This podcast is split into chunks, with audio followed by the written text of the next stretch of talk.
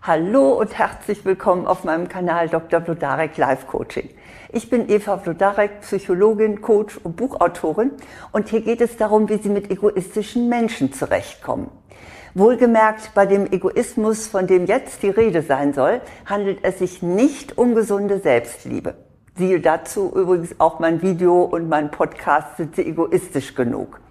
Wenn jemand seine Interessen vertritt und dabei auch sein Gegenüber empathisch im Blick hat, dann handelt es sich nicht um den Egoismus, von dem hier die Rede sein soll.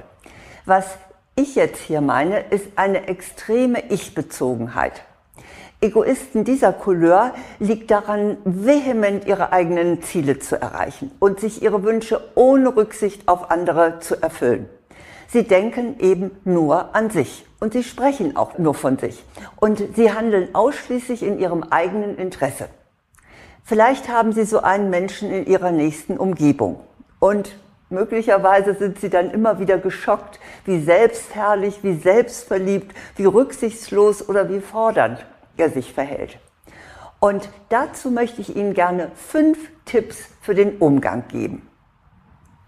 Mein erster Tipp lautet, entlarven Sie Manipulation. Egoisten treten nicht unbedingt offen als solche auf. Sie können das auch so hintenrum machen. Und zwar, indem sie ihnen schmeicheln und an ihr besseres Selbst appellieren. Aber dahinter steckt, dass sie ihre Ziele erreichen wollen. So sagt zum Beispiel äh, ein Chef, ach, Herr Meyerhoff, Sie sind unser bester Mann und schon übernimmt der Mitarbeiter das ungeliebte Projekt. Oder die Freundin sagt, ach weißt du, Maxchen hängt doch so an dir und schmeichelt ihnen auf diese Weise, um sie als Babysitterin zu gewinnen. Naja, Sie wissen schon, wie es gemeint ist.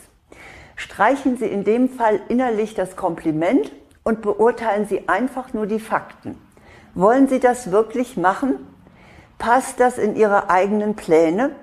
Und wenn nicht, dann sagen Sie bitte ganz klar Nein. Kompliment hin oder her. Mein zweiter Tipp, wie Sie Egoisten begegnen können, lautet, lassen Sie sich nicht zum Publikum degradieren. Egoisten erzählen am liebsten und ausschließlich von sich selbst. Dazu möchte ich Ihnen eine kleine Anekdote erzählen, die das ganz schön illustriert.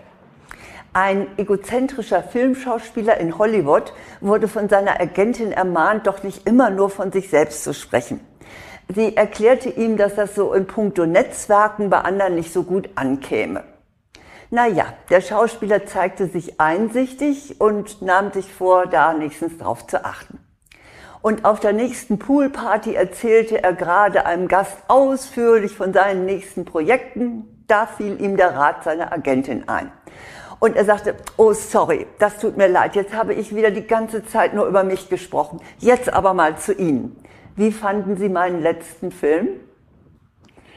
Ja, seien Sie nicht so höflich und stumm zuzuhören oder beifällig zu nicken, wenn ein Egoist mal wieder seine große Schau macht, sondern halten Sie dagegen.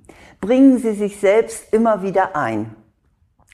Mal ehrlich, es wird wahrscheinlich nicht viel nützen, denn Egoisten fehlt es an Interesse an ihrem Gegenüber. Die werden wahrscheinlich ganz schnell wieder auf sich selbst zu sprechen kommen.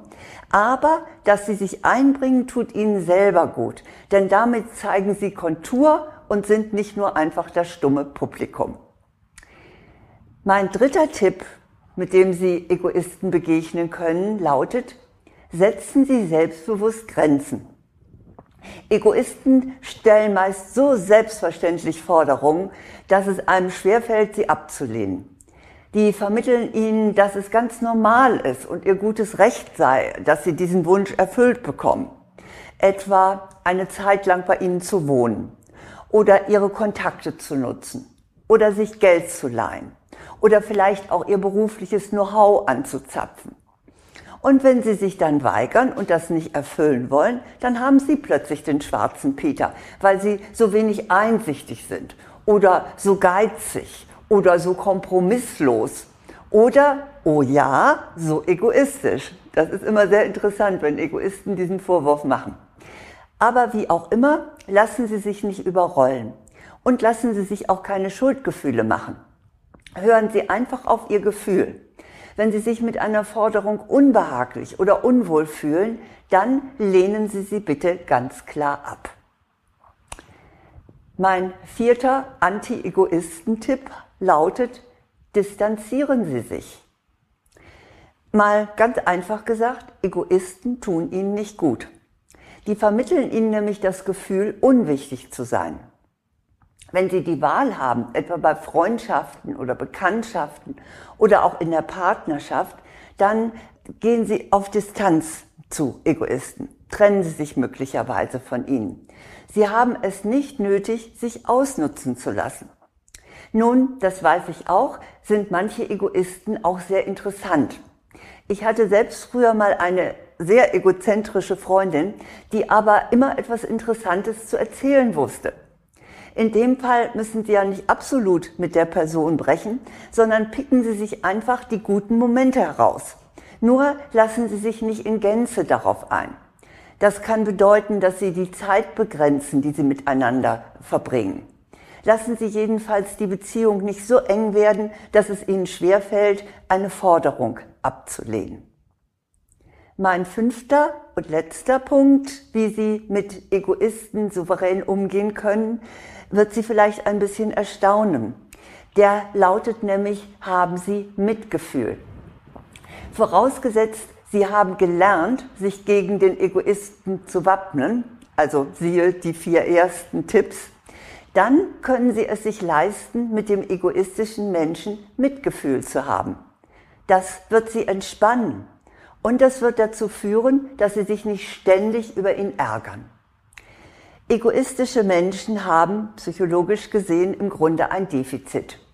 Sie werden unbewusst von einem Gefühl des Mangels bestimmt. Sie meinen, sie müssten sich immer vehement durchsetzen und andere ausnutzen, sonst kämen sie zu kurz.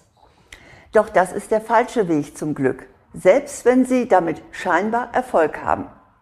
Das bestätigte auch eine internationale Langzeitstudie. Am glücklichsten sind nicht etwa die Menschen, die beruflichen oder materiellen Erfolg anstreben, sondern diejenigen, die sich gemeinnützig und in der Familie engagieren. Nach Meinung der Hirnforscher ist unser Gehirn auf Kooperation eingestellt. Nicht unser persönlicher Vorteil ist das Hauptmotiv unseres Handelns, sondern der Wunsch nach sozialer Anerkennung.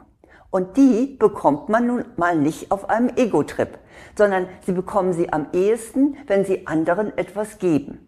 Das haben Egoisten leider noch nicht verstanden und da kann man sie eigentlich nur bedauern.